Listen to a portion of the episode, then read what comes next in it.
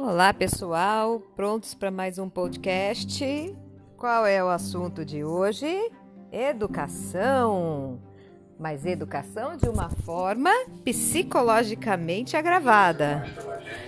Porque nós, quanto professores, que fizemos as nossas faculdades de licenciatura em pedagogia, de licenciatura em artes e licenciatura em seja lá o que for, nunca tivemos a matéria como educar, ensinar e alfabetizar crianças à distância.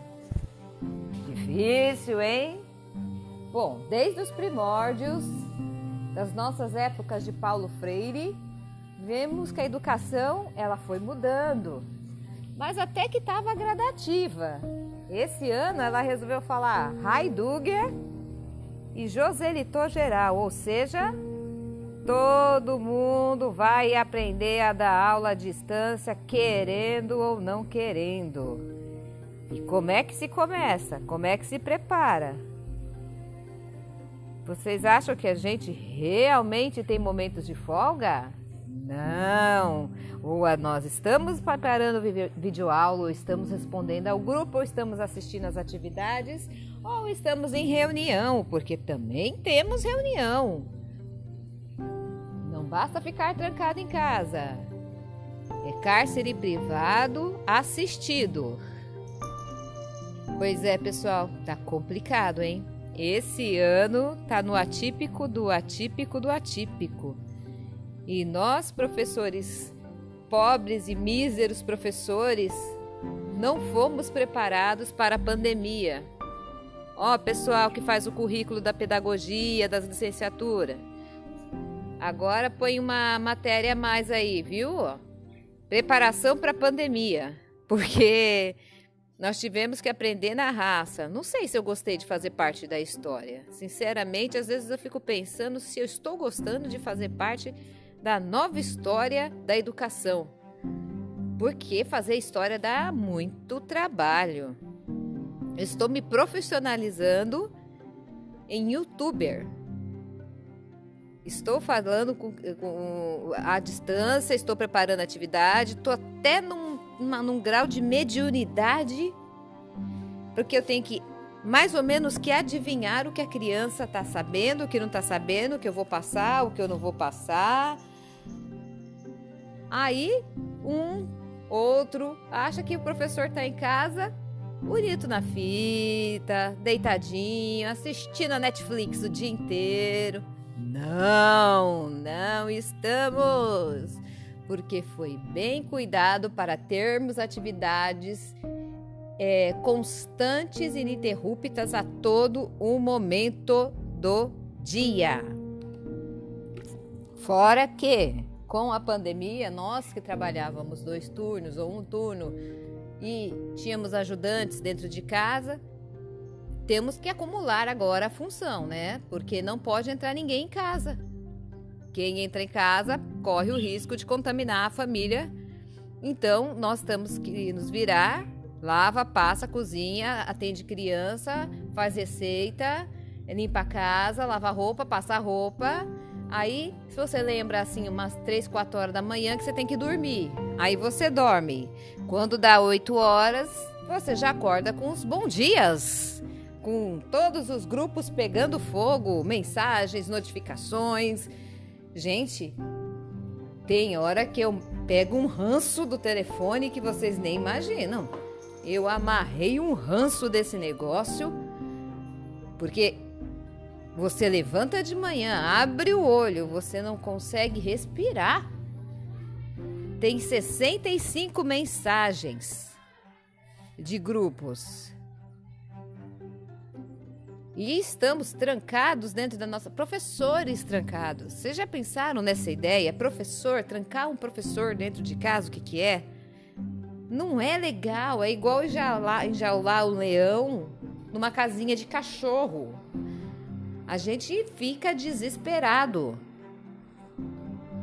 Nós estamos precisando de ar, a gente precisa espairecer, nós estamos acostumados a, a ir, a voltar, a ter a nossa liberdade, mais ou menos dentro dos horários do intervalo do recreio. Mas temos? Agora não. Agora nós estamos.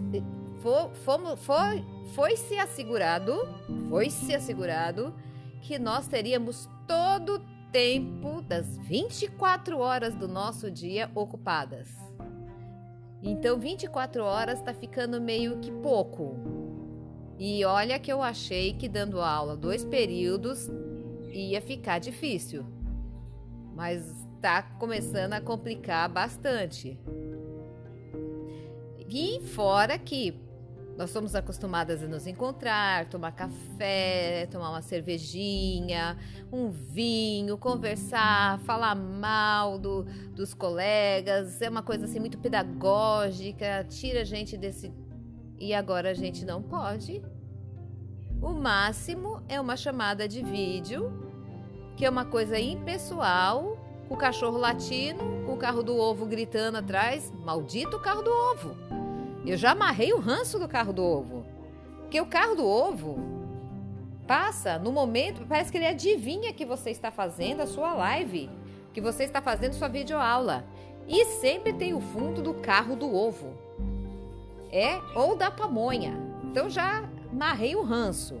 Isso quando o cachorro não resolve entrar em crise.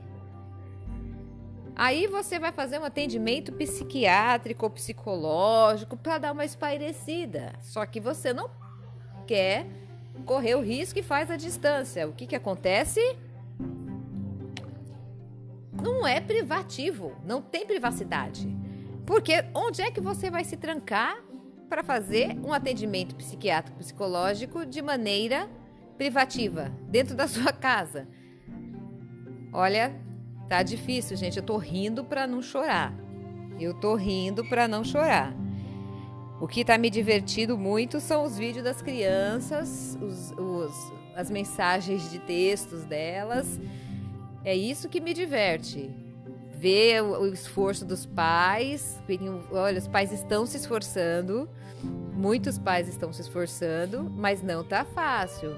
Aí, pessoal de cima, Pensa que aqui embaixo tá complicado o negócio, viu? Falando na, na gíria é, o bagulho tá louco aqui. Não tá dando para aguentar tudo isso de uma vez, não. Vamos ter pena de nós, pobre raça intelectuais. Fora que professor não bate bem. Então, nós estamos fazendo cursos. A maioria de nós a maioria de nós está, estamos aproveitando entre um intervalo e o outro. Eu, no meu caso, na hora que eu vou dormir, eu durmo escutando o áudio dos cursos que eu estou fazendo. Ninguém preparou a gente para a pandemia, mesmo porque nunca ia se esperar. A mesma coisa de preparar a gente para o fim do mundo. Nós não estamos bunker, certo? Se explodir uma bomba nuclear, ferrou não tem um bunker no Brasil. Assim como não nos prepararam para a pandemia, não estão dando continuidade a essa preparação. Continuidade não, não estamos dando início a essa preparação. Eu me sinto assim, o prédio está pegando fogo, eu não consigo sair e o pessoal grita: "Salve-se quem puder". Aí cada grupo escolar se apega um na mão do outro e sai arrastando para um lado. É exatamente assim que eu estou me sentindo. Sinto muito. Eu acredito sim que não é fácil, que é difícil, que tudo é complicado, mas eu acredito também na humanização do ensino, porque eu não posso pensar em um currículo, eu não posso pensar em uma BNCC, eu não posso pensar em uma mudança se no meio de uma pandemia eu não estou conseguindo embasamento, apoio para essa mudança. A minha coordenadora, ela vai ficar mentalmente prejudicada, porque tudo tem que passar por ela. Eu fico imaginando os diretores se expondo em reunião, entregar cesta. Gente, tá louco o negócio. Tá muito louco o negócio.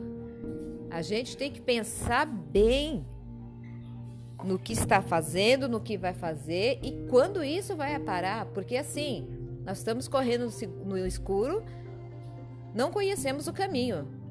Nós estamos mais ou menos desse jeito. Porque cada hora um fala alguma coisa.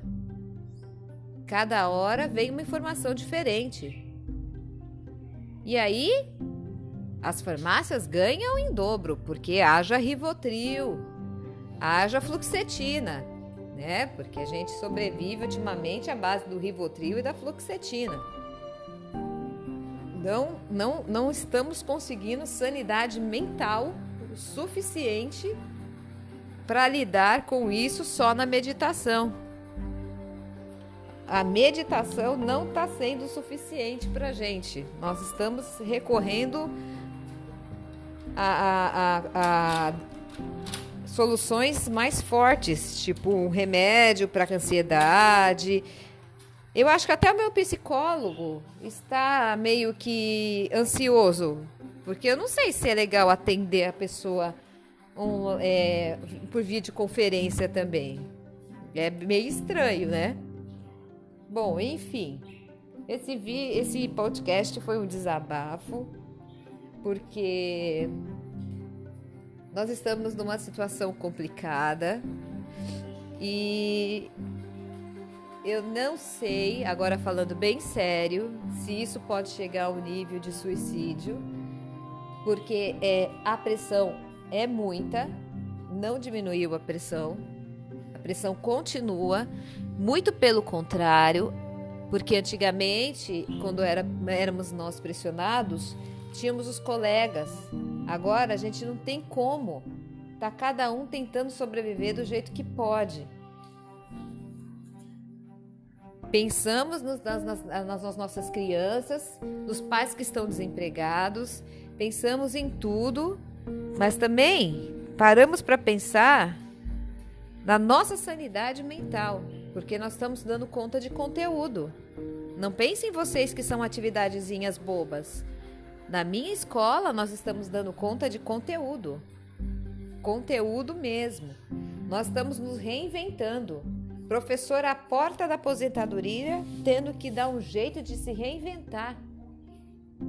Não é fácil nos arrancaram à força, esperneando da nossa zona de conforto, porque a gente foi esperneando e jogaram em um lugar totalmente desconhecido e falaram: salve-se quem puder. E é assim que nós estamos nos sentindo. Referente não só, não digo em apoio escolar, muito pelo contrário. O nosso grupo está se unindo e está se ajudando. Nós, quanto escola, não tem reclamação, muito pelo contrário. Mas assim, vendo de uma de uma linhagem vertical, e eu digo isso de âmbito federal, tá num corre corre salve-se quem puder. Como é que como é que você dá conta? E ano que vem, eu não sei nem como é que vai ser daqui um mês. Eu não sei nem o que pensar daqui um mês. Eu não sei como é que minhas crianças estão reagindo. Eu não consigo olhar nos olhos delas.